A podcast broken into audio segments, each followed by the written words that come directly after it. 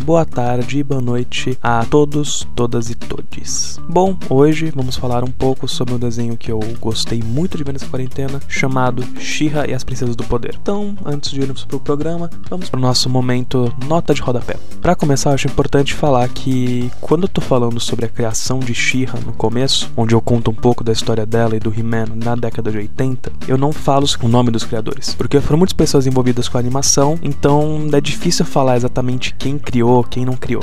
E por fim, dizer que tem uma hora mais ou menos em 40 minutos por aí do programa, onde a gente tá falando sobre a Felina e a Dora, e tem uma hora que a gente acaba confundindo às vezes, vai falar sobre a Dora, fala sobre a Felina. Então isso acaba confundindo um pouco, mas dá para entender no final. Então, sem mais delongas, peguem todos a espada da proteção, levantem-a e digam pela honra de Grayskull. Vamos lá para mais um podcast.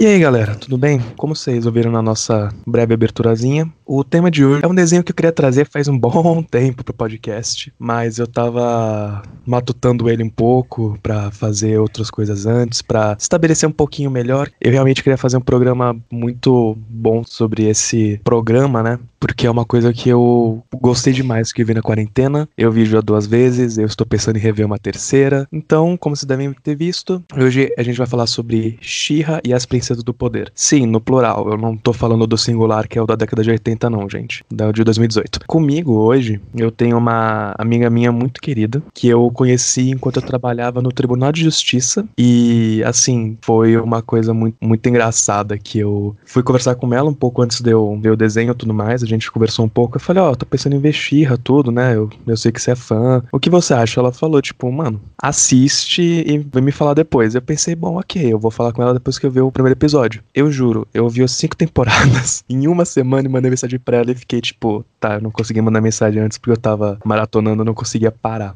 E essa minha amiga a Vitória Pereira. Ela também é formada em licenciatura em História pela FMU, que nem eu. Ela só é de uma turma, acho que dois semestres antes do meu. Eu chamei ela porque ela é a pessoa que eu conheço que mais é fã de She e mais viu a série até hoje. Oi, eu sou a Vitória, né? Como ele me apresentou. Eu assisti She várias vezes também, que, meu Deus, parece que é um efeito da série. Você termina e você fica, meu Deus, não, eu quero de novo. E você assiste de novo, de novo novo. E cada vez que você assiste, você vai pegando determinados pontos que às vezes passa batido, e aí você vai tipo, lembrando de, de cenas, lembrando de coisas, e. Ai, é maravilhosa essa série.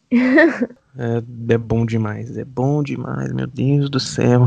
Eu vi as duas vezes que eu assisti, na verdade, né? Foi dublado e eu tô pensando em ver mais uma legendada só pra ter uma desculpa para falar, ah, tô vendo pra ver uma coisa diferente. Realmente é um negócio que você assiste, sei lá, é... além de deixar o, o coração quentinho, também é uma história muito boa, roteiro muito bom, como eu comentei, a gente tá falando de um, uma série animada de 2018. É um remake de uma série dos anos 80, que é, chamava Shira, a Princesa do Poder, que é uma coisa muito muito engraçada quando a gente para pra pensar. Ela foi criada pura e simplesmente para vender brinquedo. Como eu acho que as pessoas devem saber, a Shira original ela era um spin-off, um desenho à parte de uma outra franquia que era do He-Man. E He-Man foi uma ideia de brinquedo para meninos sobre um bárbaro tecnológico. Então eles fizeram uma, um, uma, um mapeamento de marketing e descobriram que as, os meninos na época gostavam de coisa espacial, porque Star Wars estava no hype, coisa de bárbaro, então meio medieval, muito por causa de Conan, se não me engano, e brinquedos de ação como o G.I. Joe. Então eles decidiram pegar tudo isso, colocar no mesmo pote e ficar balançando até gerar alguma coisa. E acabou gerando He-Man. Então eles fizeram uma reunião, né, com os distribuidores, com as lojas de brinquedo, e lá eles descobriram que eles precisavam ter alguma coisa além disso para vender para as pessoas. Aí eles falaram: bom, ok, tem HQs que vão sair junto com os brinquedos, vai estar tá junto na caixinha do brinquedo. Legal. Só que queriam ainda mais coisa. Aí falaram: bom, vai ter uma série animada. E essa série ela foi produzida pela Filmation em 1983 e foi um sucesso. Se você ver os documentários que estão nas fontes, eles falam muito sobre como que foi um sucesso, como que as vendas de 82 ao 87 do brinquedo voaram só que tem um negócio. A empresa que fez o brinquedo, que é a Mattel, tinha como carro-chefe na época a Barbie. Que é óbvio que eles ficaram meio incomodados, porque, mano, você tem uma linha de brinquedos que vai muito bem e do nada outra começa a desbancar. Então, decidiram pensar, ok, vamos ver o público de He-Man. E descobriram que 33% do público era feminino. E isso é pra bando de babaca aí que fica falando que videogame, série de ação, essas coisas assim é pra menino e tudo mais. Gente, não, que se vocês forem ver o público feminino é muito consumidor dessas coisas também. E decidiram então criar essa personagem que seria o He-Man mulher. Tanto que aí pensaram, bom, temos um cara chamado Ele Homem, que é um nome ridículo. Como é que a gente pode chamar o outro? Aí pensaram em um nome similar. Então, He, pensaram, vamos colocar She. E o Ra veio pela ideia da, do deus do sol do, dos egípcios. E aí surgiu a She-Ra na década de 80, em um filme com He-Man e tudo mais. Os dois juntos com o He-Man apresentando para ela todo esse universo, entregando para ela a espada da proteção, enquanto ele segurava a espada do poder, eles eram irmãos gêmeos. Os dois tinham um corpo completamente bizarro para quem falava que eles tinham 16 anos de idade. Assim, parece a série da Netflix, que eles colocam um bando de gente de 30 anos para fazer adolescente de 15. Então. É... Nossa, não dá, era muito bizarro. Tipo, o cara super musculoso e ah, ele tem 16 anos de idade. Você olha e fala, nossa, ainda tá no ensino médio. Exatamente. Você pensa, caraca, eu sou realmente um merda, meu irmão. Mas o desenho, ele foi bem durante o tempo que passou, né, de 85 a 87, que foi quando a marca começou a decair. E quando eles acabaram perdendo, né, o poder de marca dos brinquedos, eles ficaram um tempo sem produzir nada e lançaram uma série nova do He-Man no espaço, porque assim sempre assim, quando o negócio começa a decair, você lança tal coisa no espaço. É sempre isso. Aí se passou esse tempo, né? Não deu certo He-Man no espaço. Década de 90 começou a sair quadrinho pela DC. 2000 saiu um outro desenho do He-Man. E por que, que eu tô falando isso daí? Porque todas essas novas oportunidades que He-Man teve, não teve pra She-Ra. Ela ficou muito na geladeira durante esse período. Apesar de ser uma personagem muito incrível. Tem um, uma história por trás que muitas pessoas achavam melhor que He-Man. E que de fato é melhor do que He-Man, né? A gente tem um toda uma história de rebelião contra a horda e toda a ideia de quem forma essa rebelião e tudo mais. Então, em 2017, a DreamWorks anunciou que eles estariam fazendo uma releitura, então um remake do desenho da década de 80 por uma. É, eu vou, assim, gente, eu sei que Noelle Stevenson ela se identifica como não binária, tudo mais, mas eu vou utilizar o pronome feminino porque ela mesma já comentou várias vezes no Twitter que ela não se importa, ela por ela tipo pronome feminino, masculino, neutro, ela não se importa com qual for usado. Então, eu vou utilizar agora no, no feminino e talvez eu use o neutro em algum momento, porque eu ainda tô me acostumando a falar pronome neutro. Então, por favor, não briguem comigo nos comentários. Onde a Noelle Stevenson foi anunciada como showrunner e ela já era conhecida bastante pelo público dos quadrinhos, que são quadrinhos mais indie, né, sem ser o mainstream, por duas histórias, que é o Lumberjanes e o Nimona, que inclusive ela ganhou o Eisner pelo Nimona. E quando foi anunciado, muitas pessoas ficaram meio incomodadas, tipo, tipo, porra, vai pegar um negócio que já era bom e vai ficar ruim, blá blá blá. Naquele papo de nerd reacionário babaca. Então, no ano seguinte, 2018, foi lançada as primeiras imagens do desenho. E aí começou o chororô desse nerd babaca saiu imagem da própria Shira, né, transformada, e ela tava com uma roupa completamente diferente. Não era mais aquela mini saia, aquele decote, aquela cara de brinquedo. Agora era um desenho mais para os dias de hoje, tipo um desenho com uma os traços de hoje em dia. Então o traço mais fino, um rosto mais realmente cartoon, não tão real. E as pessoas começaram a cair em cima falando que tinham tirado o sex appeal da personagem, tinham tirado tudo que a personagem era, e tipo, galera, é um desenho, mano. eu fui ver essas reações só depois que eu terminei a série, né? Eu comecei a assistir ela, tipo, sei lá, foi uma maneira meio aleatória. Aí depois que eu fui pesquisar, aí tava todo mundo fazendo esses comentários. E realmente, a da década de 80, ela tem a questão pô, dos personagens serem sensuais e serem sexualizados por conta da, da época em si. Mas acho que, tipo, não tem nada a ver, sabe? Isso não é uma característica que vá desmerecer fazer uma nova versão. E não, não quer dizer que, ai, nossa, só porque não é sexualizado é ruim. É um argumento que não agrega em nada e que não se sustenta por si só, sabe? E é falar sem assistir a série. Exatamente. É, é, tipo, tá falando já que é ruim sem ter visto nada da história. E, tipo, é. mano, tipo, tá assim, com esse backlash que teve, né, da esse jorrada de gente reclamando e tudo mais, e também gente que não pensou numa coisa simples. O desenho é feito para criança, né? Feito para você que tem 40 anos de idade e tá preso na década de 80. E eu particularmente gostei muito dos personagens da nova versão. Da forma, do estilo que ela escolheu, da diversidade também, em determinados aspectos. Se você vê os personagens do desenho original, literalmente todas as mulheres elas tinham o mesmo, o mesmo molde de corpo. Tipo, hum. é, só mudava a cor do cabelo, a cor dos olhos. Tipo, o resto era hum. tudo igual. Bem isso mesmo. E tipo, a mesma coisa os homens. Se você pegar o, o molde do Homem de Armas do He-Man e o molde do arqueiro do desenho da She-Ra, gente, tipo, é o mesmo personagem, você só coloca um bigode no, no arqueiro e pronto. Tipo, um bigode porque a roupa é a mesma também. você não consegue ver e falar, nossa, que coisa bonita. E você entende, tipo, pensando pro motivo do desenho, né, na década de 80, de, ah, o desenho era feito para vender brinquedo. Então, obviamente, eles iam usar o mesmo molde, porque isso deixa mais barata a produção. Você não precisa produzir uma coisa completamente nova, você produz várias coisas do mesmo molde e só pinta diferente. Mercadologicamente faz mais sentido e não é para se culpar também, nossa, década de 80 tinha isso, então era ruim. Não, era só, como a gente tá falou aqui, né, um produto da sua época. Então, ele era feito para vender brinquedo, ele era feito para meninos e meninas, então vamos colocar mesmos moldes, vamos tentar colocar histórias que sejam atrativas para as crianças daquela época. Caldeirão com tudo misturado. É bem isso mesmo. Carro-chefe, né? Tipo, torna mais barata a produção. Exatamente. É tipo a gente pensar a Barbie, gente. Barbie é igual em qualquer coisa por um motivo. Não é porque, ah, porque é bonitinho só. É só agora, né? Que, tipo, eles tentam fazer uma mudança, tem algumas linhas que eles fazem diferente, mas é diferença é pouca coisa. Exato. Aquilo, tipo, tanto que é bem interessante agora pensando nesse negócio da Barbie, né? Até ficando nessa mesma linha da Mattel, que é pensar que do desenho da She-Ra novo, quando eu fui fazer a pesquisa pro episódio, eu fui pensar, tipo, tá, vamos ver. A Mattel provavelmente vendeu os direitos para produzir o um negócio para DreamWorks. E a DreamWorks, ela distribuiu pela locadora vermelha. E sim, eu falo, eu falo locadora vermelha porque ninguém tá me pagando fazer esse podcast. Então, mas se essa locadora vermelha quiser me patrocinar, eu não vou reclamar. é, eu, eu, vi que não tem muito brinquedo desse novo desenho. Tipo, não tem nada. Eu fiquei meio. Eu fiquei até meio chateado. Eu fiquei meio, porra, não vou poder comprar um, um arqueiro, uma, uma Dora, não, não vai rolar, tá? É.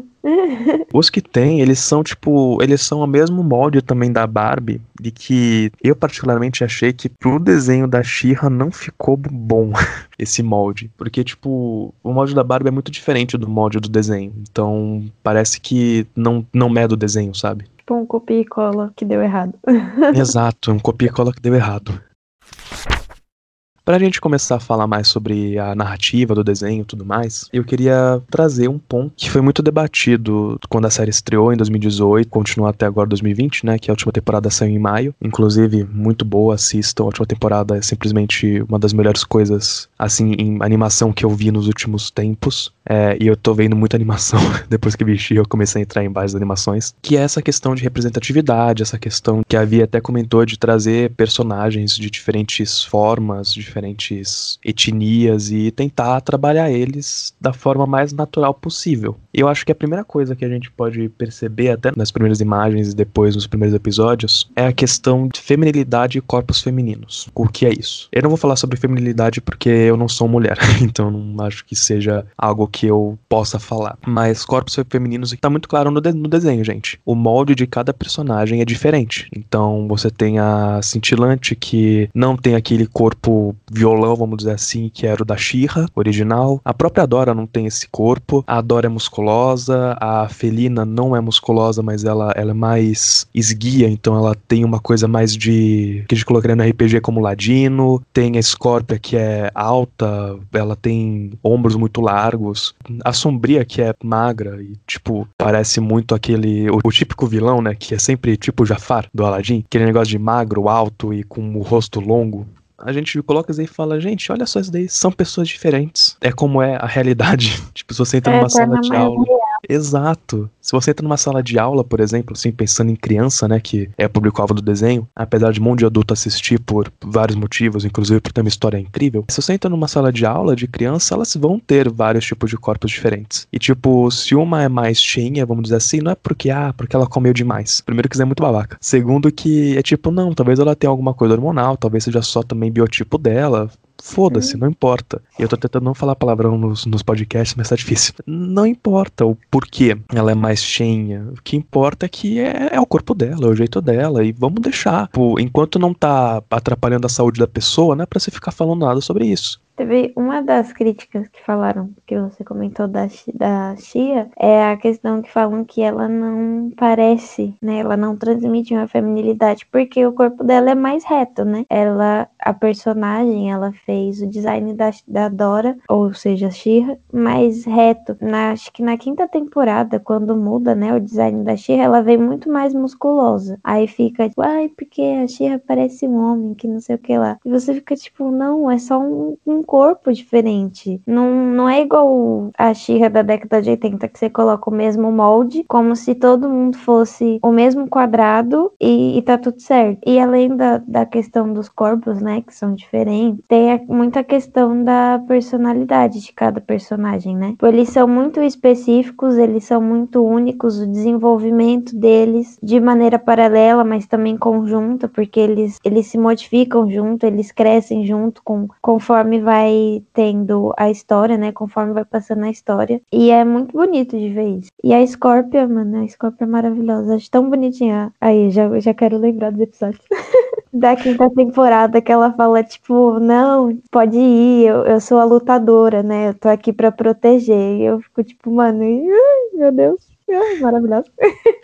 A Scorpia é um ser muito puro pra esse mundo, mano. A Scorpia é Nossa, é muito maravilhosa. Demais. E esse negócio que você falou de personalidade é uma coisa muito interessante, que é realmente isso. É também todos eles são completamente diferentes um do outro. Tipo, você pega a, a União das Princesas e você coloca a cintilante ao lado da Serena, da Gélida, da Perfuma e, tipo, até mesmo da própria Netósia e Spinnerella, que só tem mais participação realmente na quinta temporada, na quarta e na quinta, na verdade. Tipo, você coloca elas uma, uma do lado da outra, além dessa questão do corpo, também, mano, a, a cintilante é mais impulsiva, a Gélida é mais impulsiva ainda, a Perfuma tem todo aquele negócio mais paz e amor de respirar antes, não lutar. A Serena é completamente desligada e não liga para nada. É, ah, é uma coisa muito, muito legal. Uma coisa que você vê e você fica tipo, olha isso. É, é difícil você colocar personagens que têm objetivos, pensamentos diferentes, sem ser essa ideia de, ah, não, vamos colocar tudo parecidinho, vamos, vamos tentar focar em ser o mais bonitinho possível. Tipo, não, me, você coloca os personagens ficando com raiva também. Aquele negócio de ficar com raiva sem ser babaca do tipo, ah, vou ficar com raiva, vou começar a tratar você mal. Não, é tipo, ah, eu tô com raiva, eu estou tratando você de certa forma porque eu estou chateado e talvez eu precise de um tempo para poder melhorar. Eu preciso de um tempo para poder ficar mais tranquilo. Esse negócio que você comentou da Shira na quinta temporada, né, que ela ficou mais musculosa e realmente ficou. Se você pega os, os frames da Shira da primeira pra última temporada, é assim, é outro nível. é uma coisa que o pessoal puxa muito também, que eu lembro das críticas desse ano também, do The Last of Us Part 2, com a personagem da Abby, que é uma personagem musculosa também, uma mulher muito musculosa. E, tipo, a galera ficou enchendo o saco falando que o game era muito irreal porque ela era musculosa. E, tipo, gente, o jogo tá falando sobre um mundo pós-apocalíptico onde existem zumbis de fungos. E realmente a coisa mais irreal que tem é uma mulher musculosa. As pessoas elas têm que entender que por mais que você tente tornar mais real, ainda é uma animação, ainda é um videogame, ainda é um jogo. Tipo, não tem. Não tem como ficar falando, ai, nossa, tá longe do, do real. Eu falei, é lógico, né? Porque assim, é um jogo. É uma animação, é um desenho. Então. É aquilo, é nossa, algo... parabéns, você descobriu uma coisa chamada ficção. É, É, sabe? Deixa a sua imaginação fluir. De, deixa a imaginação do criador fluir. É, muito mimimi. E assim, eu falo que é mimimi porque muita gente acha que geração mimimi é essa galera, tipo, ah, não, você quer muita representatividade e tudo mais. Não, a geração mimimi é a geração que fica falando essas. essas fica falando essas besteiras. É, essas pataquadas, pra não falar palavrão. Essas besteiras é. de não, não pode ser diferente, você não pode fazer alguma coisa diferente do que eu já conheço da década de 80, 90, porque eu sou um velho paia. Tipo, é, você é um velho paia, parabéns. E sobre essa questão de, fem de feminilidade, pensando assim, que é uma coisa que além de ter as personalidades e tudo mais, né, a gente vê uma, uma fuga no desenho, pelo menos eu percebi isso, né? Logo no primeiro episódio, no segundo, com a, com a Dora cintilante a felina, que é a fuga dessa ideia da mulher idealizada por muitas vezes por criadores de conteúdo masculinos. A gente tem personagens que são meio que se rebelam muito, né, contra entre várias aspas, o sistema. Você tem a Dora, que ela não ouve calada o que é o que falam para ela. A Felina, que muito menos ouve calada. A Felina, se alguém fala alguma coisa para ela, ela já manda na lata. A Cintilante, que não obedece a mãe dela, tipo, ela vai atrás das coisas. Mesmo que a mãe dela fale para ela não fazer, ela vai atrás, porque ela é determinada, ela é cabeça dura. Então, eu queria que você comentasse um pouco sobre isso, sobre como que essas diferentes personalidades acabam fugindo muito do estereótipo da, da mulher que a gente conhece da cultura pop no geral.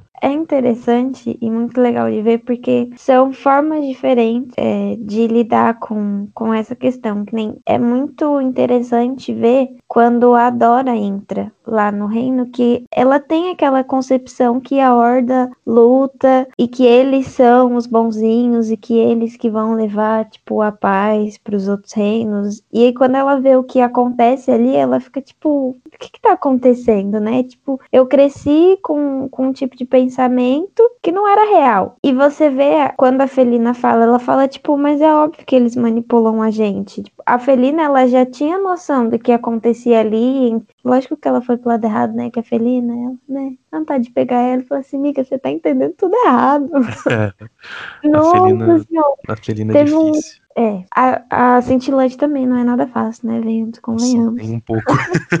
Mas é interessante você ver esse aspecto de mostrar, tipo, você não precisa ser o que os outros falam. Você não precisa, tipo, abaixar a cabeça para tudo que os outros falam. Você tem concepções, você tem objetivos e não tem problema lutar por isso. Não, não tem problema ser teimosa, não tem problema bater a cabeça, sabe? Ficar batendo a cabeça no mesmo assunto, no mesmo assunto. E é cintilante, é muito, muito bonito. Na primeira temporada que tá, tipo, tá todo mundo desistindo. Todo mundo já desistiu, já lasvou as mãos, tipo, ah, é isso mesmo, a gente teve muitas perdas. E a Cintilante fala, tá, ok, tivemos. Foi muito ruim o que aconteceu. Só que não é momento de abaixar a cabeça, é momento da gente se reerguer, de fazer um novo plano, de tomar posse daquilo que é nosso. Tipo, estão destruindo a gente e a gente vai falar, tipo, ah, ok, tá bom, vamos sentar aqui, né? Esperar ser destruído, acabar tudo. Então, eu acho que é, o mais importante da Cintilante na primeira temporada é isso. Que é ela que fala, tipo, não, vamos, vamos fazer alguma coisa. E a Dora, que é teimosa também, que só pela misericórdia. Nossa, demais. Mas...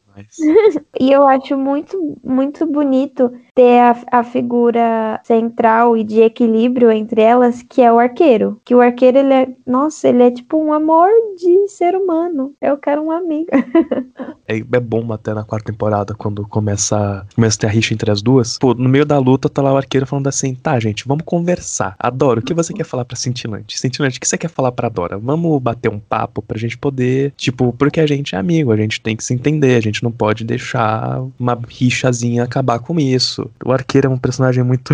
ele é muito amoroso, ele não desiste de, tipo, nenhuma das duas até o final. E tem as outras personagens também, né? Eu adoro a Perfume, eu adoro o personagem dela. Às vezes, né, dá vontade de falar assim, Perfume, as coisas não são assim tão simples.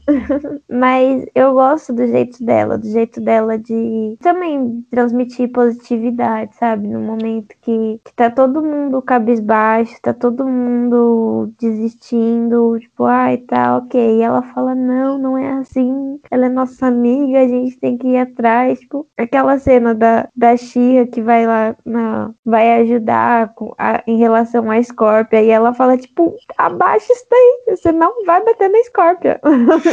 ela fala que nós não jogamos tanques em amigos. E aí, tipo, quando a Scorpia é... faz isso com a Dora, ela fica tipo, mas ela pode. É, ela pode.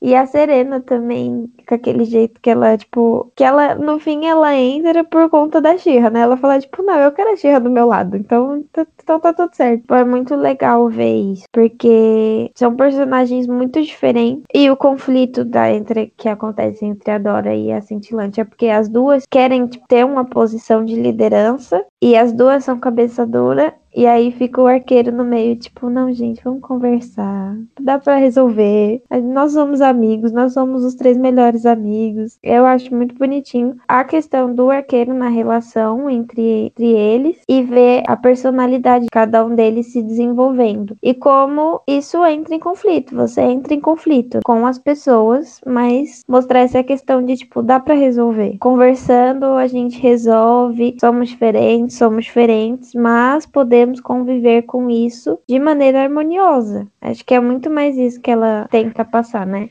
essa ideia de conversar é uma coisa que eu acho muito boa em várias séries ultimamente, né, para público jovem e tudo mais, que é uma coisa que a gente não tinha muito na, na nossa época, quando a gente era criança, de colocar personagens conversando, personagens discutindo o que tá acontecendo, por que que tá acontecendo. É isso, qualquer relação que você vai ter na sua vida, ela tem que ser pautada no diálogo, ela tem que ser essa ideia de vamos sentar, vamos conversar, por que, que você tá chateado, por que você tá bravo comigo, tipo, tem empatia. Acho que a palavra-chave é empatia. Eu acho que o personagem que mais mostra esse lado, e, e, também tem a questão psicológica, né? Que ela demonstra muito isso, tipo, como abusos afetam as pessoas. E isso é, tipo, muito claro na Felina. E é um personagem Mas... muito rico nisso. Quando você termina a série, você fica lembrando de cada detalhe, assim, você fala, gente, isso é muito necessário. Porque as pessoas, elas têm que parar para pensar, principalmente na questão da criança. A Felina, ela sofre muito abuso na infância. A Dora também, só que ela muito mais, porque ela é desprezada, ela é desvalorizada, ela é diminuída a cada momento. E é sempre adora, adora, adora. Então, como isso atingiu ela psicologicamente? Como ela consegue ver um,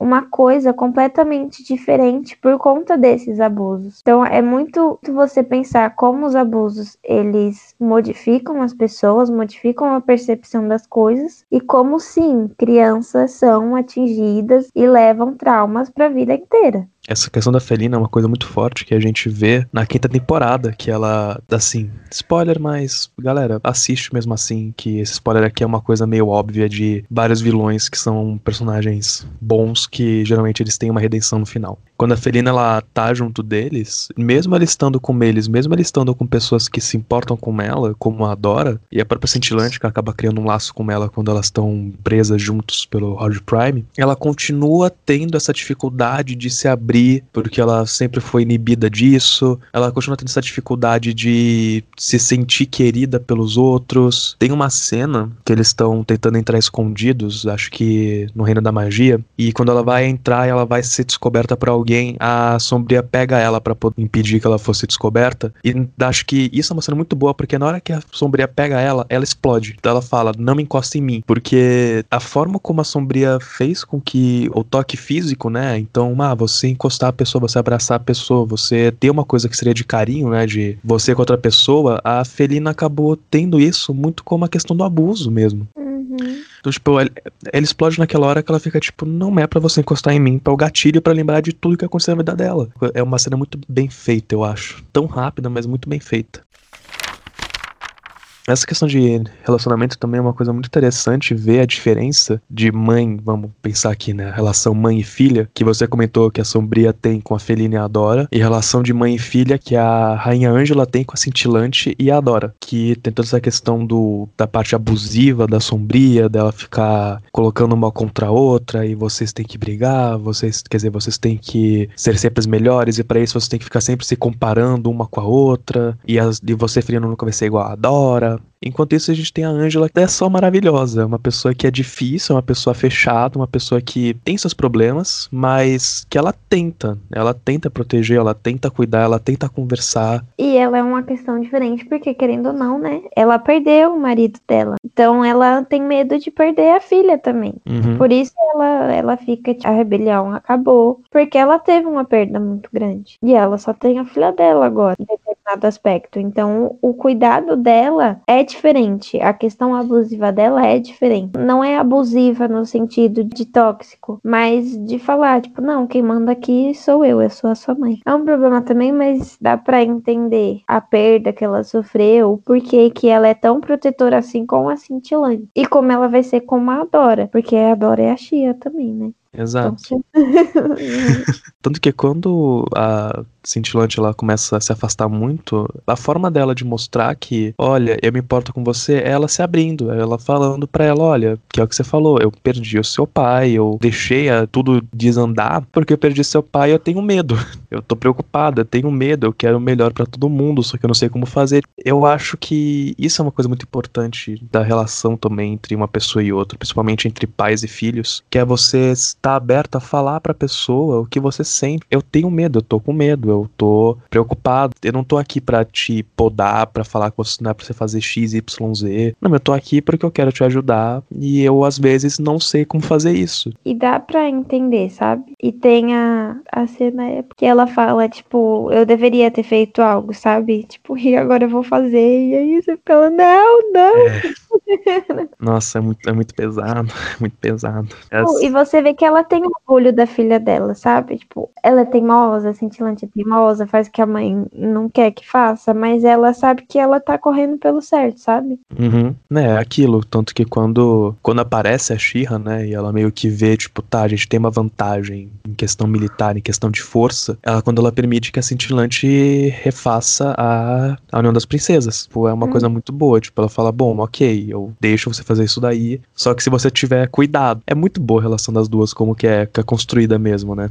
E essa mesma questão de relacionamento abusivo, saudável e tudo mais, a gente tem também dessa representação muito nos personagens de. Assim, vou colocar amizade, mas a gente sabe que. Um spoiler que não é spoiler porque a internet tá cheia disso, todo mundo sabe. Questão de amizade e relacionamento. É amoroso. Então, por exemplo, a gente tem a, a Dora e a Felina, que desde o primeiro episódio a gente sabe que elas não são só amigas, que elas não se gostam só como amigas. O que é uma coisa muito boa, inclusive, que eu achei que a série fez, que logo quando eles apresentaram o Falcão do Mar, já colocaram que ele era afim da Serena, que eles tinham uma relação, porque a Noel sabia que a galera ia começar a reclamar, porque na série original a Dora tem uma relação com o, com o Falcão do Mar, o que é extremamente bizarro, pensando nas versões deles de 2018. A gente tem, então, essa visão da que muita gente acha que, ah, não, porque a Felina ela é abusiva com a Dora, tudo mais, e não era pra elas terem ficado juntas no final, e Como assim, gente? O melhor final de todos.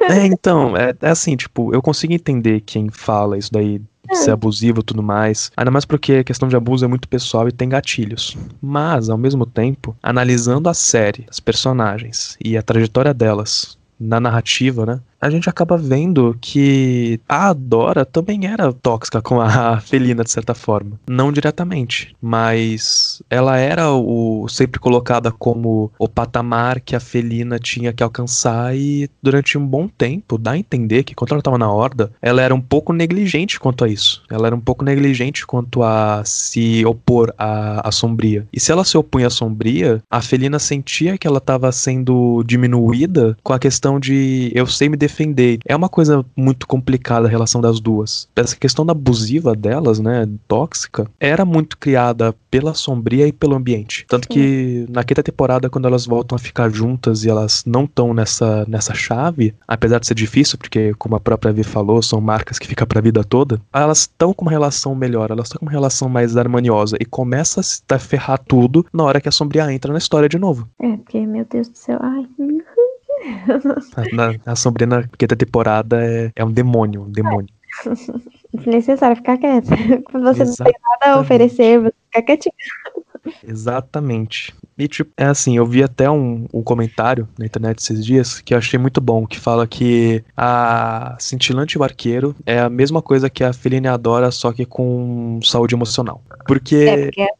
Exato, porque, tipo, é aquele negócio, ah, eles também começaram como amigos, eles também tinham ciúmes um do outro, né? Então, tipo, mais a Cintilante com, a, com o Arqueiro, tanto que no episódio do, do baile, ela fica furiosa que ele vai com a perfume não com ela. Mesmo com tudo isso daí, mesmo depois também que tem até um momento de, de ruptura com a cintilante e o arqueiro, que o arqueiro fica muito chateado com ela, e também a cintilante na quarta temporada, com tudo que acontece, que ela também tá muito chateada com tudo. Mesmo depois disso tudo, eles não são tóxicos um com o outro, porque eles estavam num ambiente, eles tiveram relações como os pais saudáveis. Então, tipo, uhum. quando eles estão brigados, a cintilante chega pro, pro arqueiro e fala: Olha, eu fiz merda, eu errei, e eu quero que você me desculpe, e eu sei que você não tá pronto para isso agora, mas quando você estiver, eu vou estar tá aqui para ouvir, eu vou estar tá aqui para você. Pega isso com quando a com quando a, a Felina volta e ela tá chateada com a Dora e ela fala pra Dora não sai do meu quarto, e a Dora fica irritada e, fica, e chama ela de mimada e tudo mais. Você vê completamente que a forma como eles ficam irritados é muito mais respeitosa do arqueiro e da cintilante do que a Felina e a Dora. Eu gosto muito da construção da relação da Felina e da Dora, principalmente por conta dos conflitos da Felina e tem muita questão de, tipo,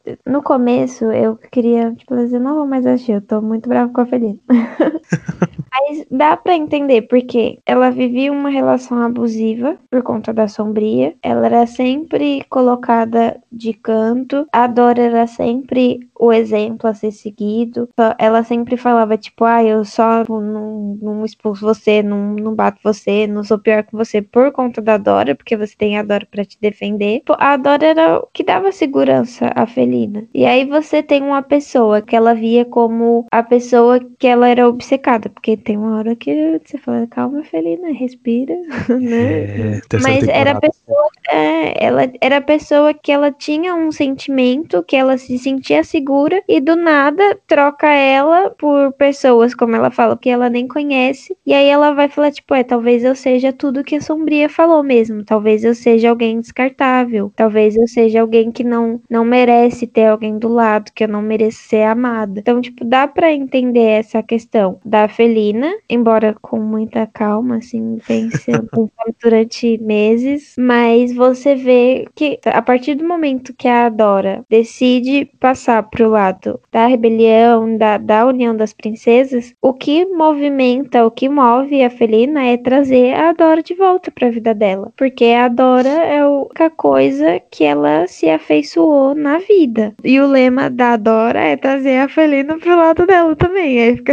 fica essa esse conflito entre elas e você vê que o quanto elas se gostam, que mesmo divergentes, que mesmo tipo lutando por causas diferentes, mesmo que a Felina entenda tudo errado, porque a Felina entende tudo errado várias Entendi. vezes, a Dora ela sempre tá lá, tipo, não, eu, eu, eu acredito na Felina, a gente cresceu junto, a gente se gosta, a, a gente é grudada, e tipo, não, eu não vou desistir da Felina, eu não vou desistir da Felina, e a Felina é tipo, eu preciso trazer a Dora, eu preciso trazer a Dora, eu preciso trazer a Dora. E, e, e, o momento que essa, que essa visão das duas quebra, né? Tipo, de tentar trazer uma pro lado da outra, é na terceira temporada. Quando a Dora fala, né? Ela tem essa parte bem expositiva, inclusive, que ela fala que ela não vai mais se culpar pelo que a Felina tá fazendo. Ela fica tipo, não vou mais fazer isso, não vou mais me colocar como a culpada de você não ter vindo ainda até, tipo, comigo. Eu já te dei várias chances, eu já falei com você várias vezes. Tanto que a quarta temporada são as duas tentando mais se estapear porque elas estão irritadas uma com a outra e elas desistiram disso, tentar trazer cada uma pro lado, até porque a Felina também na quarta, ela vira praticamente a líder da horda, o Hordak tá lá só de... tá lá de enfeite, coitado, morrendo Isso, lá. de enfeite. e a Felina com sangue nos olhos, nossa. Exato. É uma coisa muito interessante da Felina como personagem, né? Que eu acho que é o mais bem escrito, bem trabalhado, mas com toda essa queda dela, da terceira pra quarta temporada, é uma coisa que é dolorosa, mas é muito bem escrito.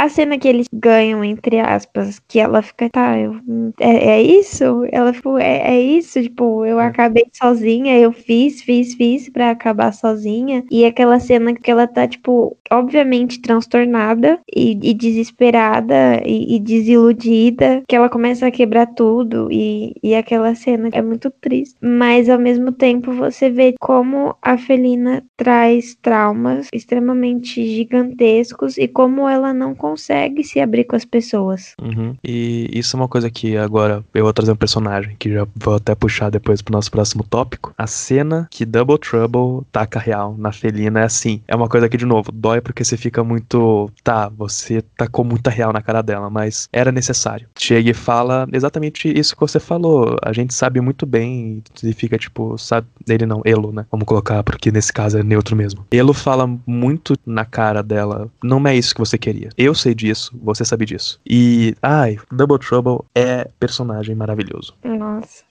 Demais. Maravilhoso. É. Uhum. é muito de. Eu, eu tô me acostumando, gente. É difícil quando você tá começando a se acostumar com isso. Nossa, é muito bom. É, é assim, desde a apresentação, né, na terceira, quarta temporada, até ah, é, toda a questão teatral e. é muito bom. Não, mas aqu aquela cena é, é maravilhosa. O diálogo, o, o, jeito que chega, que ele vai, tipo, ele. É, você entendeu? Entendi. Se transformando. Então, vai mostrando todos os traços de trauma da felina, desde a sombria, a, a Dora, a questão de, de se sentir abandonada. É, nossa, é uma cena. E você vê, tipo, a cara dela. Você não vai vir aqui tirar isso de mim. Pô, o quê? A destruição? Você tá sozinha, você tá no meio de destroços, de, de fogo o que que, que, que, que apego é esse, né? Tipo, uhum. não é isso que você quer. Você quer uma relação harmoniosa com a Dora. É, é muito nítido isso na quarta temporada no final. E aí já vai pra quinta, que ela já tá repensando tudo que ela fez. E ela já fica pensando, tipo, pra que que eu fiz tudo isso? eu só é, queria agora. Exatamente. E é uma coisa muito interessante isso daí da, da Felina, que eu lembro uh, que você falou essa questão de o que que você perdeu. É uma frase do Game of Thrones, que eu acho que se aplica muito à Felina. Acho que o Varys tá falando sobre o Mindinho na primeira temporada, no primeiro livro, como Ned Stark, que ele fala que o Mindinho, se ele pudesse, ele seria ele ele queimaria toda Porto Real, todo o Westeros para virar rei das cinzas. Eu acho que isso resume muito do que a Felina faz, sabe? Tipo, ela acha que é isso que ela quer e no final é isso, ela vai se tornar rainha, líder de nada, ela vai ser só um símbolo, como você falou, de destruição, de fogo e ela vai perder tudo que ela se importou na vida, que é a Dora e ter uma relação boa com alguém, uma uhum. conexão real. Até a, quando tem a transformação, aquele que faz a Scorpia, até a Scorpia, sabe? Ela começa até a pensar. Ela tentou, sabe, ser minha amiga. Aquela cena que a Scorpia fala: Você não é uma boa amiga. E ela fica sentida. Porque ela nunca parou para pensar nisso. Que ela tava tão ocupada pensando no plano maligno de dominação, de dominação e trazer a Dora de volta. Que não percebeu que tinha uma pessoa do lado dela que gostava dela, que cuidava dela, que protegia ela. Uhum. E quando a Scorpia vai embora, ela fala: Tipo, eu perdi mais uma pessoa. E as pessoas que ela tem próxima dela, além disso da Horda, que é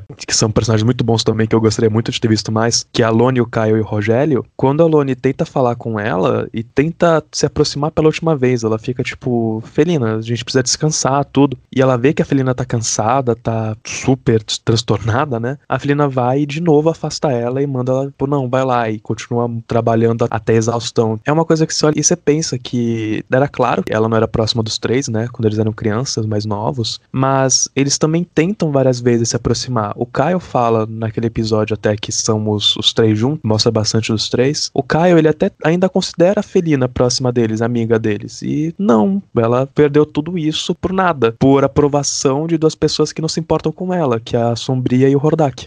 E ela afasta as pessoas com medo de sofrer, mas isso faz ela sofrer. A cena também que acontece lá, que a Sombria vai atrás da Dora, que ela tá morrendo, que ela perde poderes e tal, e tá consumindo ela, né, aquela magia. Quando ela descobre que ela fugiu, que ela fez a Dora se sentir querida, para conseguir fugir. Quando ela foge, ela vai atrás da Dora, tipo, ela fica transtornada, porque ela fala, tipo, é realmente, eu não, não sou nada. Tipo, Só aumenta ainda mais os traumas dela. Isso é uma coisa muito engraçada, que a Sombria, ela entende tudo errado. Porque, tipo, esse negócio dela falar que não, porque você está ficando sem a Xirra, porque você está deixando as coisas entrarem no seu caminho, que é a mesma coisa que a expressão da luz falava. Não, o que estava impedindo ela de ser a Xirra é ela aceitar os sentimentos dela. Ela aceitar que ela gosta da Felina mais do que amiga, que fica muito claro na cena quando ela tá bem no finalzinho, ela tá levando, né, o, como coração de Etéria para acabar com aquilo, e ela vê,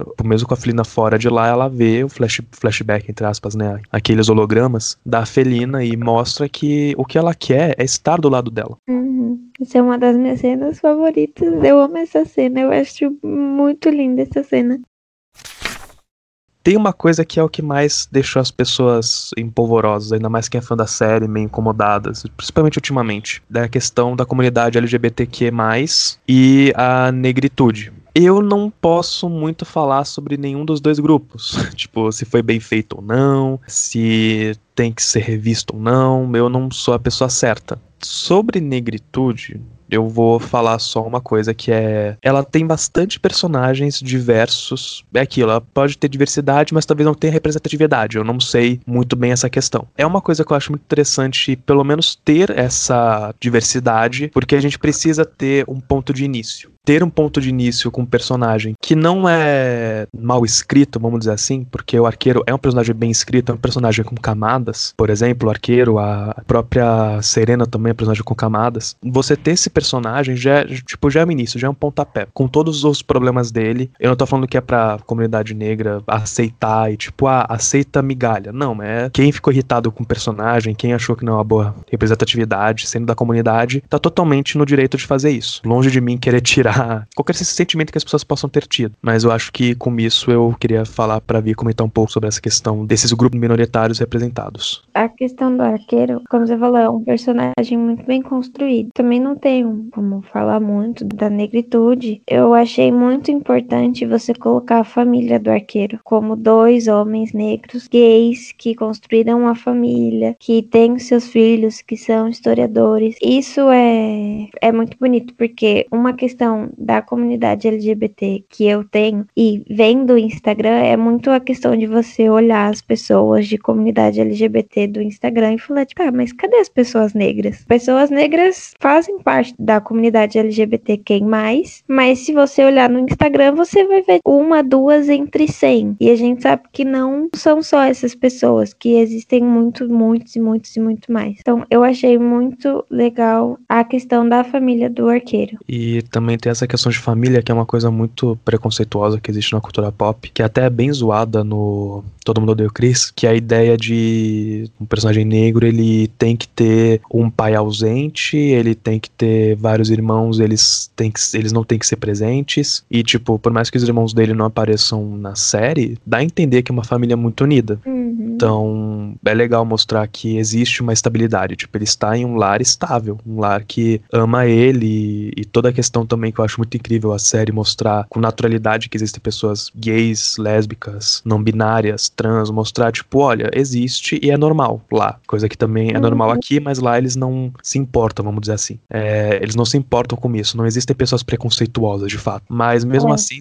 trazer um episódio, o dos pais do arqueiro, onde eles discutem essa questão dos pais aceitarem o filho e ser uma, e ser uma aceitar que o filho está entrando na rebelião. E eles falarem para uhum. ele que não uhum. era pra ele esconder, que eles vêm amar ele de qualquer jeito. É muito bonita, uma cena muito, muito, muito bem feita. Sim, e mostrar que é um lar que os, os pais, olha, os pais do arqueiro é um amorzinho. Tipo, é um lar saudável, né? Não igual a certas pessoas, né, que falou que homossexualidade é por conta de famílias desajustadas, né? Só que não, né? É. É, Jesus Cristo. Tem vários tipos de famílias desajustadas e a orientação sexual não tem relação com isso. Hum, nem um pouco. É aquilo, né? A gente tá sendo governado por um ah, idiota. né? Tem vários tipos de idiotas, né? Exato. O que a gente sempre passou no Brasil com essa questão é muito. Precisa andar ainda. Isso é uma coisa que eu fico muito irritado. Precisa, precisa andar muito para conseguir estar tá bom para as pessoas, para conseguir ser uma coisa segura. O legal da série, como é uma animação, é algo que vai, de certa forma, atingir crianças, que vai chegar em crianças, embora, né, tenha famílias nem um pouco legais, uhum. mas é a questão da criança olhar, tipo, existe essa possibilidade, tipo, existe isso, porque tem muita questão da descoberta de você se sentir diferente, tipo, ah, eu não gosto do que todo mundo gosta, mas o que que eu gosto? O que eu sou? Então a descoberta ela é muito mais difícil. E você assistindo Xirra, não, você tipo, você vê possibilidades diferentes de ser. Então, a questão da representatividade, não só você se reconhecer, mas você vê as possibilidades que existem mundos diferentes, existem jeitos diferentes. E isso a gente acaba vendo também pensando nessa, nessa ideia, em próprios personagens que são diferentes em questão de percepção de mundo. Então a gente tem a Intrapta, é aquilo, ela pode não estar num que é também uma crítica que eu vi que as pessoas não tratam a Intrapta bem na série. E de fato, tem personagens que não tratam ela bem. A, a Perfuma, por exemplo, demorou para começar a tratar ela bem. A tratar ela como, né, uma pessoa mais. A Intrapta é uma personagem genial, eu acho ela também muito bem escrita e a conversa dela com o Hordak. O próprio Hordak eu também acho um personagem muito bem escrito e, assim, eu não vou falar também pelos grupos que o Hordak deveria representar, entre aspas, colocando que o Hordak seria um personagem que tem uma debilidade física. O Hordak, ele é um personagem que eu acho ele muito complexo. Tipo, eu acho que resumir ele a um genocida não é, não é o correto. Apesar dele ser um personagem horrível, um vilão, ele é alguém que tem camadas. Ele é alguém que, assim como a gente viu a felina sombria, quer dizer, a felina adora, ele é uma pessoa que foi deixada de lado por alguém que ele queria ter amor e simplesmente não conseguia. Então ele achava que aquela era a forma de conseguir isso. E isso muda um pouco quando ele conhece a Intrapta, ele percebe que existem pessoas que possam gostar dele, mesmo ele sendo imperfeito. E lembrar que existiram várias outras pessoas na história do mundo também que tinham debilidades físicas e foram genocidas. E foram pessoas que entraram em guerra e simplesmente dizimaram lugares. É, aconteceu. Eu não tô falando que todo mundo é assim, mas aconteceu. E a gente tem que analisar as pessoas com a sua complexidade. Então, o Hordak é um personagem complexo, não é um personagem fácil de se entender. E assim como esses personagens históricos que eu comentei. É verdade. Tem, tipo, a cena lá que ele tipo, se torna consciente. É muito bonita também. Porque ele fala: Eu fiz uma amiga. Eu fiz uma amiga. Não precisei de você para isso. Uhum. Mesmo ele achando que, tipo, que ele não era suficiente, né? Ele passou, tudo que ele fez era porque ele se sentia não suficiente e que ele tinha que, através daquela destruição, conseguir o amor do, do mestre, blá blá blá blá blá blá. É, aquele, aquele babaca. É. O mestre. É. Maria.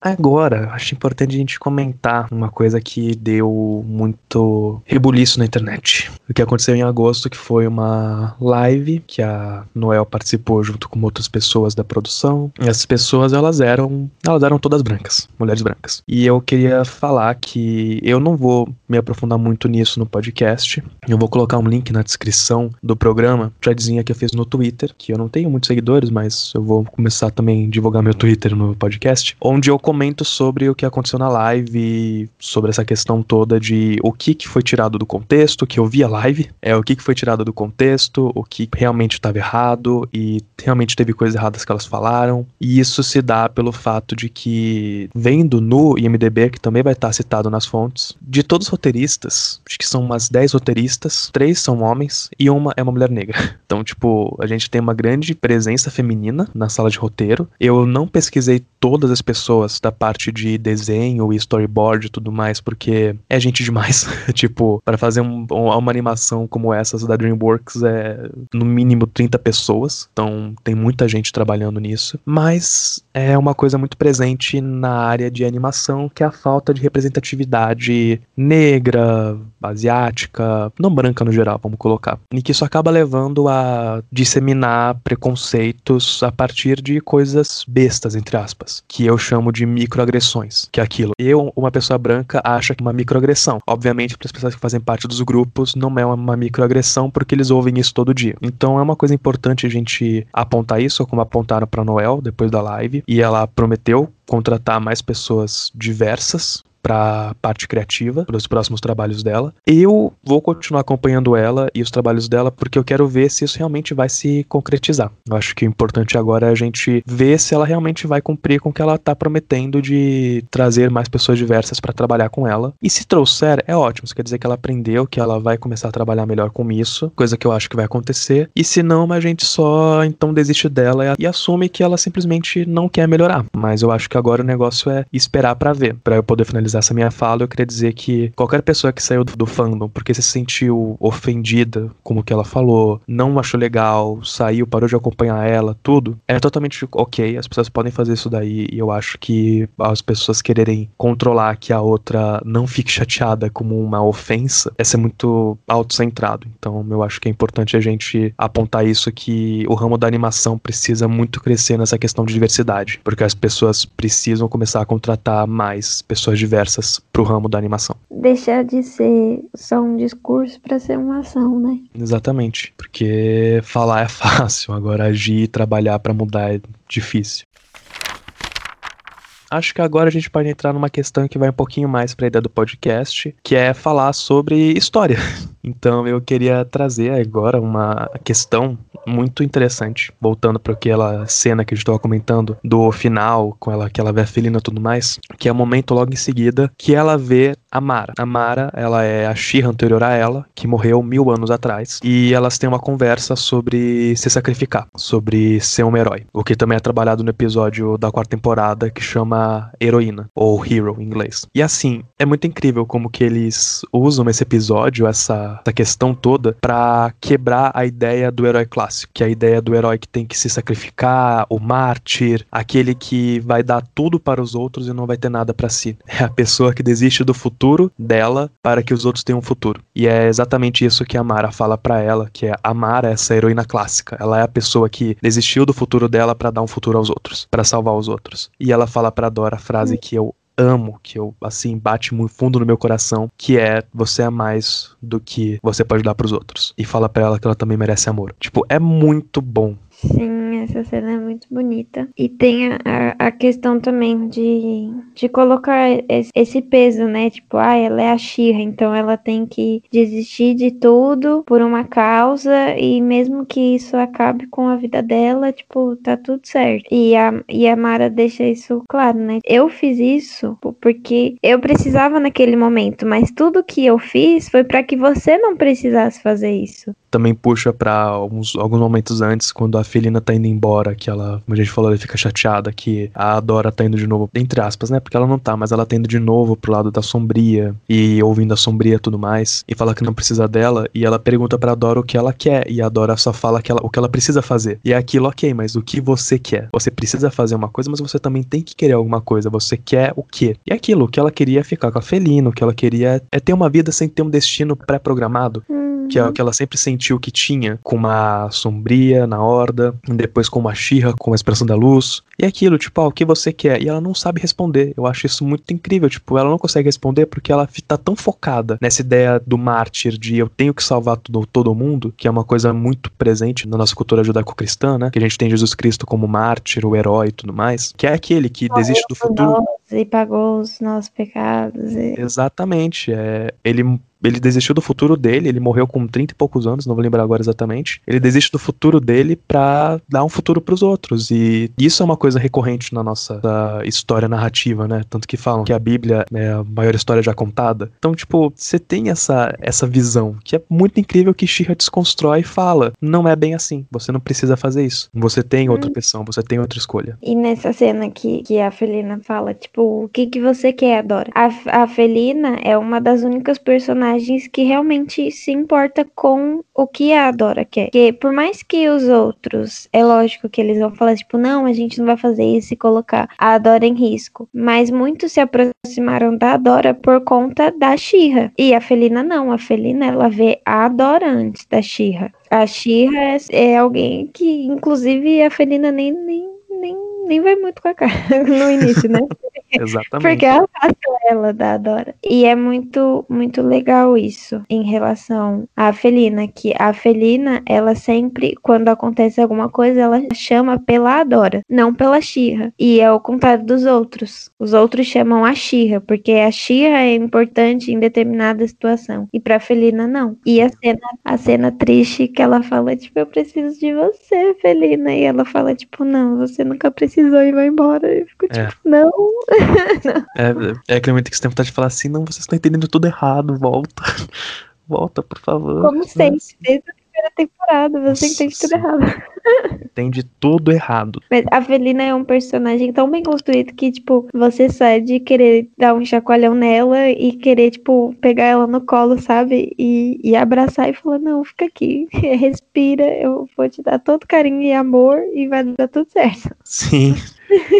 E tem uma coisa, tipo, você colocar as duas juntas e falar, gente, é, o que elas precisavam é, é amor mesmo, né? É ter uma outra. E é muito bom isso daí, colocar isso das duas, elas terem isso, porque elas a, a Dora conheceu isso com a, com a Sentinelante Arqueiro. E ela conheceu ter um amor sem ser num lugar abusivo, porque ela conhecia o amor da Felina. E ela sentiu isso daí, e sem ser também essa, essa ideia de competitividade, ela continua com isso, com a Sentinelante Arqueiro. Enquanto a Felina, ela só conhece isso com a Dora e depois tem um pouco com a Scorpia, que a gente já comentou, e depois volta com a Dora, e é muito. Ah, é, é muito bom, e a cena toda, final, quando a Felina volta para salvar a Dora e elas estão juntas, e finalmente elas se beijam, e tipo, o que salva o universo do Horde Prime, que eu já falei, é um baita no babaca, a gente vai trabalhar ele daqui a pouco melhor, e tipo, o que salva tudo é o beijo, é o amor das duas, e é isso, né?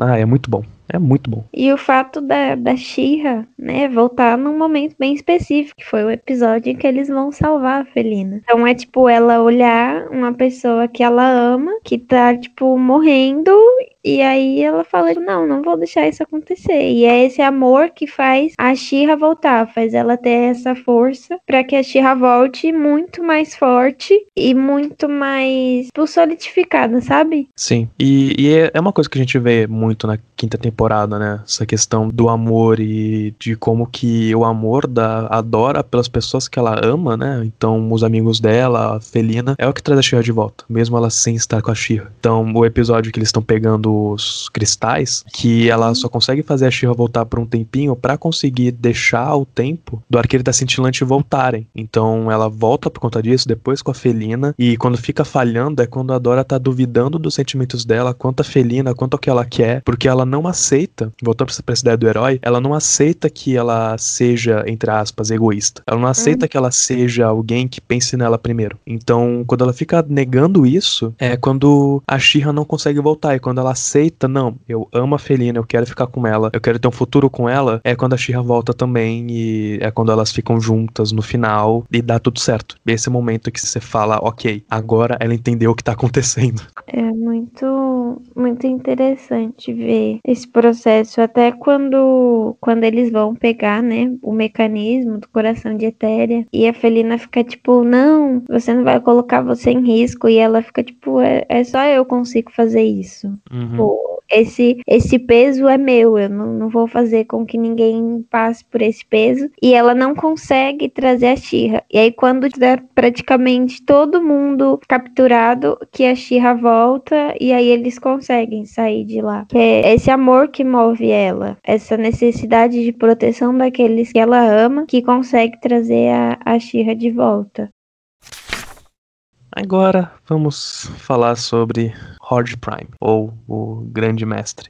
Como eu falei, comentar um pouco sobre história. É uma coisa muito presente nos desenhos animados que eu vejo, desde a era de Avatar, além da Jeng. Como que eles colocam uma questão muito presente na história da humanidade, principalmente do século XIX para frente, que é o imperialismo. Primeiro, para falar rapidinho o que, o que é imperialismo. Foi um, é uma política dos países europeus durante o século XIX, novos mercados, mais mão de obra e mais matéria-prima para conseguir aumentar e melhorar a sua produtividade, suas vendas como um país industrializado. Então a gente tem isso como Inglaterra, Alemanha, França, que esses são os três principais países. Tem a Bélgica também. E como eles fizeram isso? Eles fizeram isso a partir da dominação dos continentes africano e oriental. Então a gente tem uma divisão, entre aspas, no mundo entre esses países que levou a, a neocolonização na África, levou a neocolonização, se não me engano, na China também também, na Coreia, muito a partir do imperialismo japonês. Então a gente tem todo esse momento histórico de lugares, de estados dominando outros lugares e reivindicando tanto as suas terras quanto as suas pessoas e levando a coisas horríveis que a gente acaba conhecendo pela história do mundo. Como, por exemplo, todo o genocídio que o rei Leopoldo I, Leopoldo II da Bélgica, se não me engano, fez no Congo. Então, isso é uma coisa que a gente vê muito representada, essa ideia do imperialismo, e que também, gente, só pra falar, imperialismo ele continua até praticamente a década de 60. Então, a gente tem um longo período desses lugares sendo dominados e totalmente destruídos pelas políticas imperialistas. E a gente vê muito isso como Horde Prime na série, porque o Horde Prime, ele é um imperialista. Ele acha que ele é superior aos outros, ele tem então essa ideia que a Europa tinha do White Savior, então essa ideia do Salvador branco. Então, ah, nós brancos vamos levar a civilização para a barbárie que seriam os africanos. Isso é uma coisa que o Horde Prime ele pensa muito nisso. Ele acha que ele é superior. Ele é tão superior que ele fez vários clones dele para ser o exército dele e ele vai nos planetas e ele toma toda a magia do planeta, a principal matéria-prima do lugar. Ele domina os planetas, terra plana. Então ele faz tudo isso porque ele se acha superior. E também é mostrado muito com o Hordak, né, na Horda, como com a rebelião, mas o Hordak ainda dá a entender que é uma coisa local. O Horde Prime é uma coisa de fora que tá englobando e engolindo Etéria e ele se acha completamente no direito de fazer isso. Ele é complicado. É. Nossa senhora. E eu acho que a principal concepção do imperialismo é a destruição, porque você destrói territórios, você destrói culturas, você destrói uma população inteira em nome de uma arrogância, em nome de uma superioridade que só existe na sua cabeça. E é muito nítido com ele, principalmente quando ele faz aquele um spoiler, vários spoilers. Tudo bem. que ele faz aquele jantar e aí ele mostra diferentes pratos e aí ele fala, são raros agora, porque ele destruiu aquela civilização. Então ele se acha superior destruindo as pessoas. Então ele, ele se acha melhor levando a destruição ao planeta. É uma arrogância que, meu Deus do céu, chega a dar até uma canseira. É uma coisa muito pesada porque ele fica nessa, nessa ideia de passivo-agressivo o tempo todo com elas, com uma felina cintilante. E Não. quando ele faz esse, esse jantar, é esse negócio de tipo passivo-agressivo. Ele tá mostrando e falando, tipo, olha, o que aconteceu com isso daí vai acontecer com o seu planeta. E é a mesma coisa quando ele mostra pra cintilante a sala de troféu. Ele mostra também um negócio que, ah, isso é único, porque isso daí é de um planeta que não existe mais. Tipo, ele reforça a questão de eu vou fazer isso com o seu planeta e eu sou um dominador, eu sou um conquistador e eu vou fazer isso ao meu nome. É, e pra ele, tipo, é um troféu, literalmente, é uma conquista. E é lógico que a gente tá usando um desenho, mas na história tem várias situações dessas. Uhum. Você destruir povos, você destruir uma cultura, você destruir um território, sugar tudo, porque eu acho que quando ele faz a questão dos clones que dão a vida a ele, eu acho que é isso que mostra. Ele suga a vida desses clones, retira essa vitalidade desses clones para que ele possa continuar no reinado. E você vê muito isso, tipo, você destrói. O mais interessante é que ele não tem essa concepção de destruição. Ele não, não vê como uma destruição. Ele vê que ele está levando paz e ordem, a verdadeira civilização e a questão tecnológica para os países. Tipo, Então ele acha que ah, deveriam agradecer a ele. Existia uma coisa no século XIX que era chamado de gabinete de curiosidade. Eles eram salas, geralmente, de pessoas com poder, traziam várias coisas diferentes de vários lugares diferentes. Então eles tinham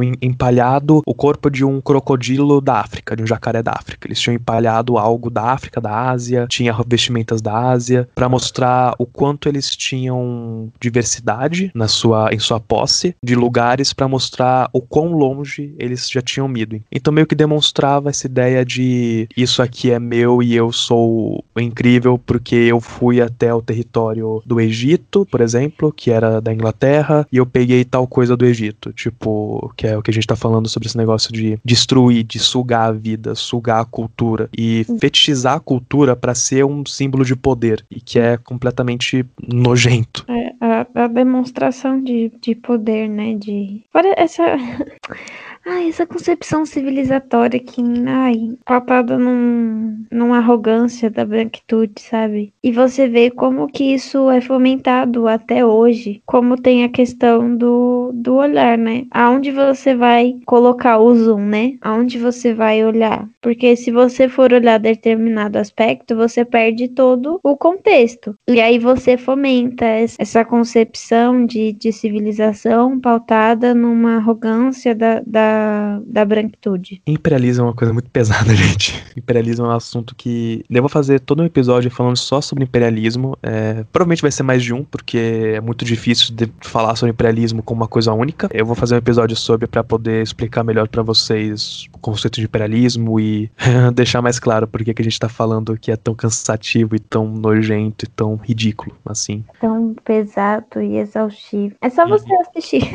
É, então, se você ver She-Ra, você vai, você vai entender. A quinta temporada trabalha bem isso. É. E um outro exemplo também bom para ver é o Avatar a Lenda de Aang, que tem a mesma questão de imperialismo como o Reino do Fogo, que fez um genocídio com os nômades do ar. É literalmente um genocídio, eles não deixam escondido isso. No segundo episódio da série já mostra o que eles fizeram. Aí eles também dominaram e acabaram com todos os dobradores de água da, da tribo da Água do Sul. Eles estão tentando dominar o Reino da Terra completamente, tribo da Água do Norte. Animações trabalham bem essa questão de imperialismo, eu acho muito interessante, ainda mais as animações que se pretendem né, discutir coisas mais diversas, tipo Avatar, que tenta trabalhar diferentes povos mais pro lado do Oriente. Então, cada reino meio que representaria uma, um lugar diferente, uma etnia diferenciada mais pro lado do Oriente. E uma outra coisa que o Roger Prime também demonstra em sua concepção é o fundamentalismo religioso. Por quê? Porque, como a gente falou, o Roger Prime ele tem os clones dele e ele trabalha sempre ao seu nome e ele sempre fala sobre ele ser o grande, ele ser o grande mestre. É. Exatamente. Ele ser o grande mestre. Então ele é. Isso ele fala claramente. Eu trago luz às trevas. Então, assim, não é nem um pouco sutil o que eles quiseram fazer de colocar ele como um líder religioso. A própria função dele com a felina e o que ele faz com a felina pode se entender como uma ideia de negação à homossexualidade. Então, ele tentar colocar ela num padrão de não ter emoções, não ter vontades. Ele trabalha essa ideia dele ser superior e dele ser o grande mestre, fazer essa lavagem cerebral nas pessoas, tanto fisicamente quanto psicologicamente. E a questão de quando o Hordak, ele fala que ele não está puro, porque ele se deu um nome, ele quis criar uma vida, ele quis sair fora daquele, daquela concepção que o, o grande mestre construiu. E aí ele fala que ele precisa ser purificado. E aí ele entra na água e renasce sem nenhuma personalidade, com os pensamentos do mestre, com o jeito do mestre, fora a grande conexão que eles têm, né, do Hordak errado, que ele fala tipo, eu perdi a conexão, eu tô sozinho. Então é essa concepção de que se você tá fora daquilo que o mestre concebe como algo bom ou como algo feito, você está desligado. Você não pertence a algo. Você é algo errado, algo ruim que deve ser evitado e precisa ser purificado.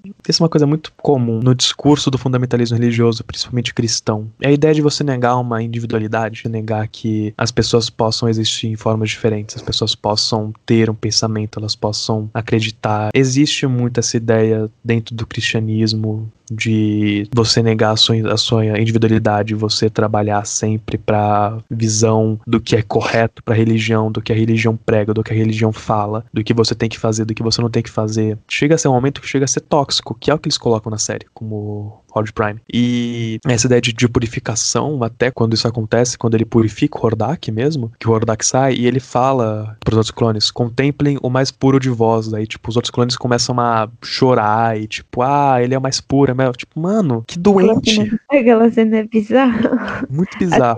E a Felina ficou olhando, tipo, meu Deus, eu já vem parar. Porque é isso, e tem de novo essa ideia de passiva-agressividade dele, de mostrar pra Felina isso e mostrar para ela, olha o que eu posso fazer com você e o que ele de fato faz. A cena, depois que ele, entre aspas, purifica a Felina, e aí vai acontecer o spoiler de novo, que eles vão salvar que eles vão salvar a Felina e, e ela tá sobre o comando dele. E ela fala, tipo, não, agora eu tô em paz, agora eu tô na luz. E a Dora fica, tipo, mas essa não é você. Você não é a Felina. Você é algo que impuseram, né? É uhum. alguém que tá manipulando você, é alguém que tá controlando você. E aí tem aqueles, aqueles sentimentos que traz ela de volta, né? Que traz a Felina de volta. Que é justamente o sentimento de amor, o sentimento de querer voltar para casa. E é, e é uma coisa muito presente em várias ideias de culto, né? A pessoa é tão imersa no culto que quando ela acorda, ela precisa sair de lá, porque senão ela vai, ela vai continuar sofrendo tudo que ela tá sofrendo. E isso é uma coisa que continua até um pouco depois, que eles têm que tirar o chip que ele colocou nela, integrar ela Hive Mind. Sim, porque, tipo, é, o processo é tão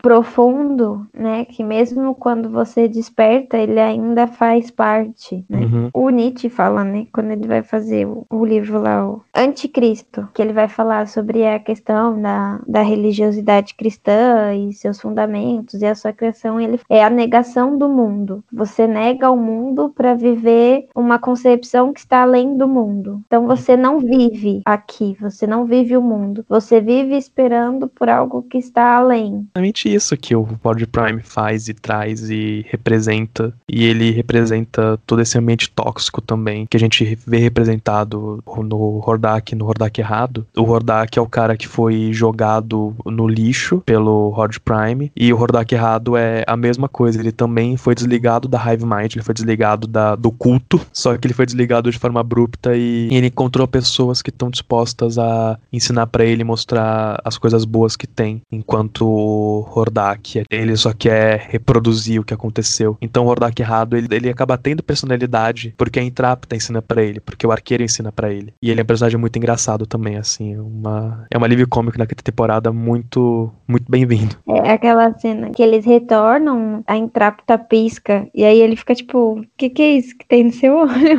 É muito bom. E ele fala que só o mestre pode ter feições, né? E aí ela fala, é por isso que você tem que tentar, né? Tipo, você tem que, que ir contra isso. Você também merece ter sentimentos, feições e demonstrações. E aí ele fica piscando pra tudo, é maravilhoso. Uhum. ele é personagem muito, muito maravilhoso. Eu acho ele muito bom essa, o que ele representa nessa questão de sair de um culto é, e tudo mais. É aquilo, é uma série que eu trouxe só um ponto em questão histórica que a gente poderia discutir. Tem outros, é, podem ser trazidos à tona, tudo, mas eu trouxe esses porque eles são os mais presentes que a gente vê e eles são os mais gritantes assim na série. Que fica muito explícito. Uhum. Fora quando clones vão falar do mestre, que eles falam o grande mestre, o todo-poderoso que dominará o universo, o lindo e maravilhoso. Pô, tá bom, fica quieta. É. para de falar e não para, e não para, e não para. para. Tanto que, se não me engano, eles até apagam o clone depois, eles ficam tipo, tá, esse cara fala demais. É, tipo isso. Até mesmo quando eles chegam para salvar a Felina, que a Dora fala que ela só vai deixar, tipo, o mestre falar e meio que distrair ele enquanto eles tentam salvar a Felina. E aí, tipo, acho que a Cintilante fala que, conhecendo ele, isso não vai ser difícil. É, porque gosta de se exaltar, hein? Fala, nossa senhora. E é muito interessante também quando eles descobrem o ponto fraco dele, né? Que é essa concepção do, do desconhecido, né? De algo que ele não pode controlar, que não está sob o controle dele. Então, o poder dele está no controle, no tornar tudo igual e tudo quadradinho certinho. E aí, hum. quando ele um triângulo, ele não concebe esse triângulo porque é desconhecido para ele. E ele não consegue entender a natureza do triângulo. Isso é muito interessante também. Que é sobre a questão da diversidade, né? Você olha o diferente ao invés de tentar compreender, de entender, de, de fazer parte, você nega ele, exclui ele. Você e... transforma ele como seu inimigo. E junto disso tudo, a gente também tem a ideia de que a magia, desde o começo da série, ela é mostrada como um símbolo de revolução, como um símbolo de subversão contra essa dominação então com uma própria União das Princesas tudo mais na, na primeira temporada e sendo algo da magia contra o tecnológico, vamos pensar assim, é o que a gente vê muito também nessa questão de imperialismo, da tecnologia sendo meio que a ideia civilizatória europeia de industrialismo, né? Então toda essa questão invadindo o espaço da magia, entre aspas, que seria o espaço de algo mais mais ligado à natureza. Então a própria magia das princesas é muito, é muito ligada à questão da natureza. Então a gente tem a Serena com a água, a Perfuma com a flor, a Gélida com gelo. Então a única que não tem nada assim muito é cintilante, que é com brilhos.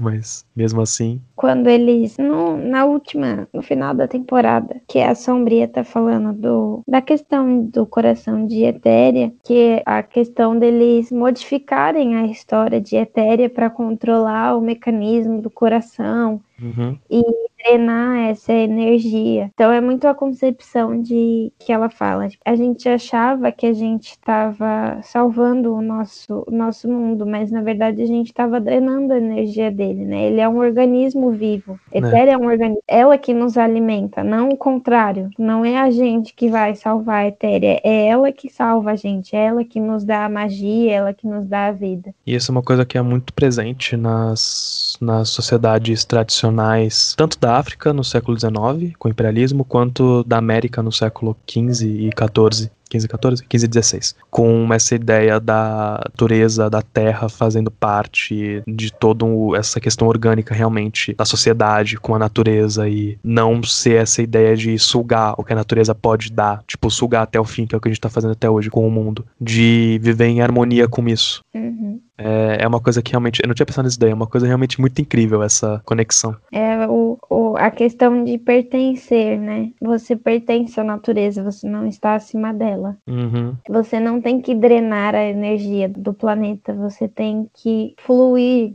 junto com a energia do planeta. Você retira dele o que você precisa e drenar a, a, a sua energia, que era o que estavam fazendo quando acontece lá tudo e você vê, tipo, como que é Etéria e você fica, meu Deus, que coisa mais linda. É muito lindo. A cena final da série que mostra Etéria sem o coração, sem tudo que os primeiros fizeram, que também era uma coisa imperialista, sem tudo que os primeiros fizeram e sem tudo que o Power Prime estava fazendo, é, é muito vívido, é muito incrível. Muito, muito, muito incrível. Uhum.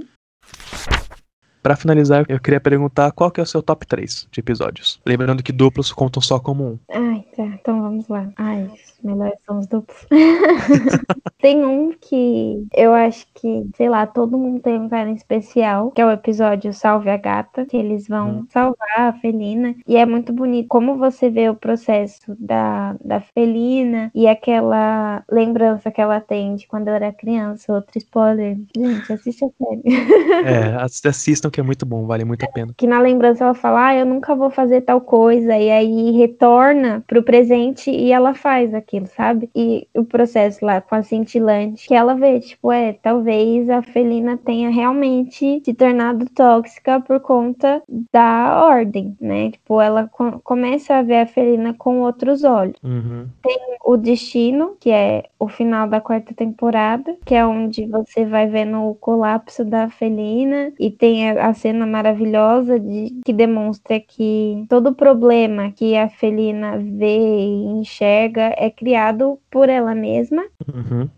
Tem o coração de Etéria, que é o, o mecanismo do coração de Etéria, que são que também é duplo, que é o final da quinta temporada, que é maravilhoso, tanto o primeiro quanto o segundo, que o primeiro que é a, a concepção da Dora de que eu preciso fazer isso e esse é o tipo o karma da Shira, a Shira sempre vai ter que fazer isso, que é a concepção do herói que você falou, Uhum. e a segunda parte, que é o desdobramento disso, né? A desconstrução disso. Ela falando com a Mara e a Felina indo atrás dela, né? Fazendo ela lembrar que existe uma Dora além da Shira. Que é muito bom. Esse episódio é muito bom. Eu tava contando que você fosse realmente falar do final, porque eu ia colocar ele, mas eu não consegui.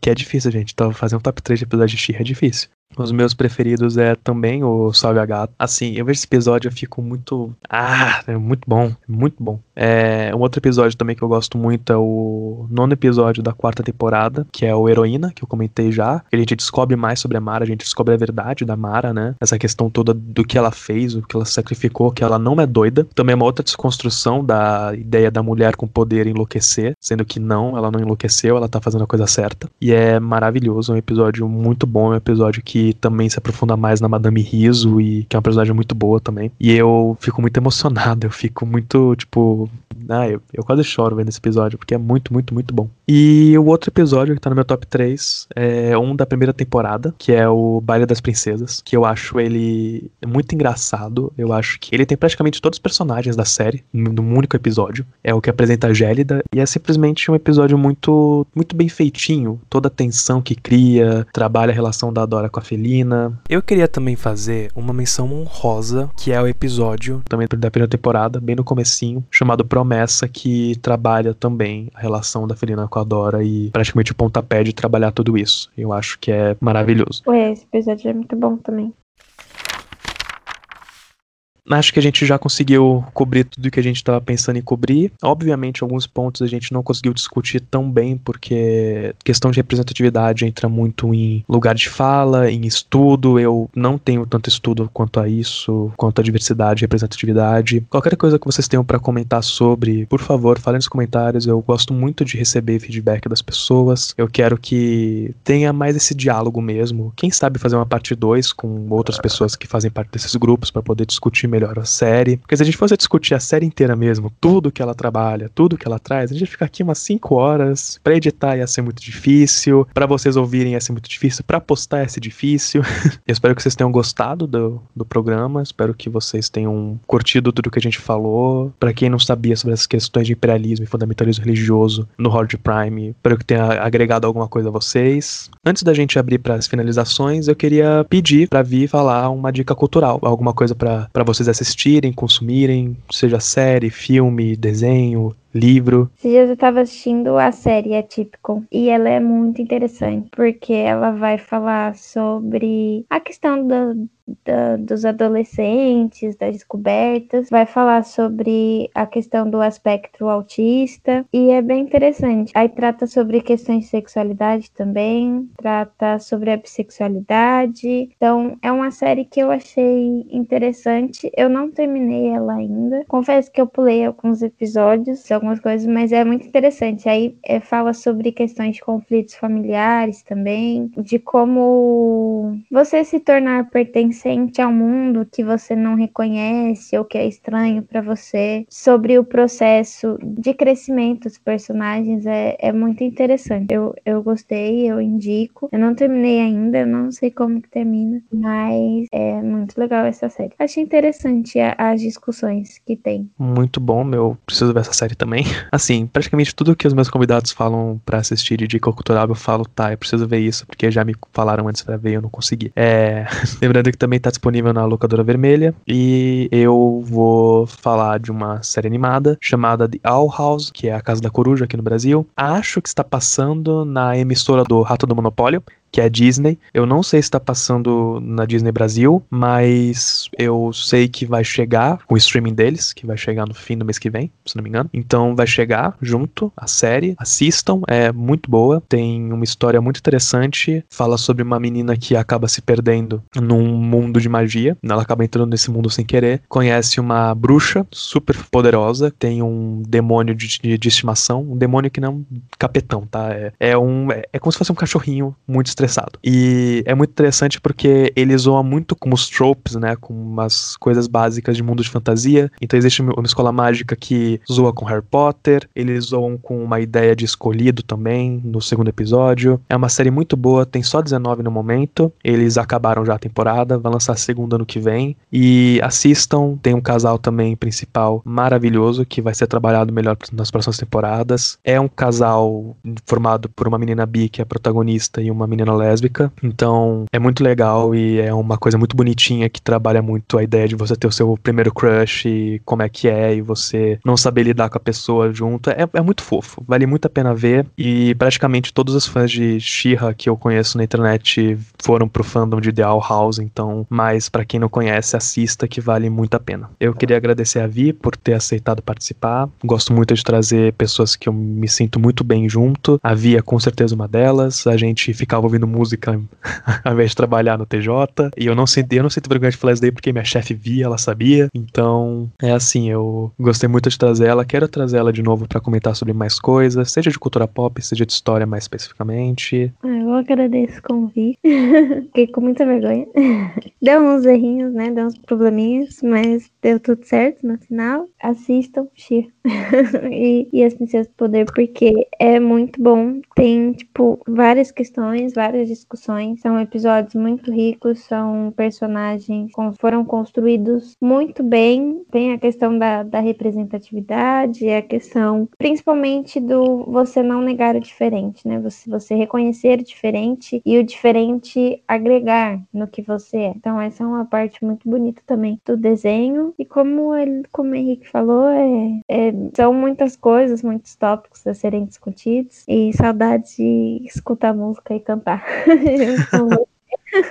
Ah, é, era muito bom isso daí, gente. É, faz, faz um bom tempo que. A vista do TJ antes de mim, então faz um bom tempo que a gente trabalhou junto. A gente trabalhou junto em 2018, acho só. Uhum. Mas foi muito, muito, muito bom. Como ela falou, assistam Shira e as Princesas do Poder na Locadora Vermelha. Tem cinco temporadas. É, vamos esperar para ver o que vai acontecer. Que depois do que rolou na live, os pedidos para fazer um filme, uma próxima temporada baixaram um pouco. Dizem que a Locadora Vermelha vai fazer um live action de He-Man. Eu realmente esperava que eles fizessem fizessem, na verdade, uma animação, continuando com She-Ra, sobre He-Man, seria muito interessante. Mas vamos esperar para ver o que vai acontecer nos próximos episódios. Vamos esperar para ver o que a Noel vai trazer de novo, que ela vai ter uma nova série animada, esperar que ela cumpra o que ela prometeu. E sempre é de forma crítica, mesmo com algo que a gente gosta. A gente pode amar uma coisa e ainda assim criticar ela com as coisas que ela tá errada. Acho que isso é uma coisa muito importante. Novamente eu agradeço a Vi por, por tudo, por ser minha amiga, por ter aceitado. É, de novo eu vou trazer ela mais vezes. E só para lembrar vocês que esse podcast está disponível no Google Podcasts, Spotify, Breaker, Overcast, Pocket Casts, Radio Public e o Anchor, que é a plataforma que eu uso como agregador. É aquele então, não tem desculpa para não ouvir, tem vários lugares. Eu ainda quero colocar no Apple Podcast, mas é difícil, não sei ainda como fazer, tô pesquisando. Então,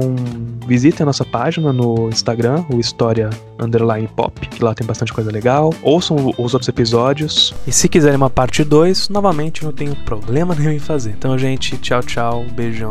Vejo vocês daqui 15 dias.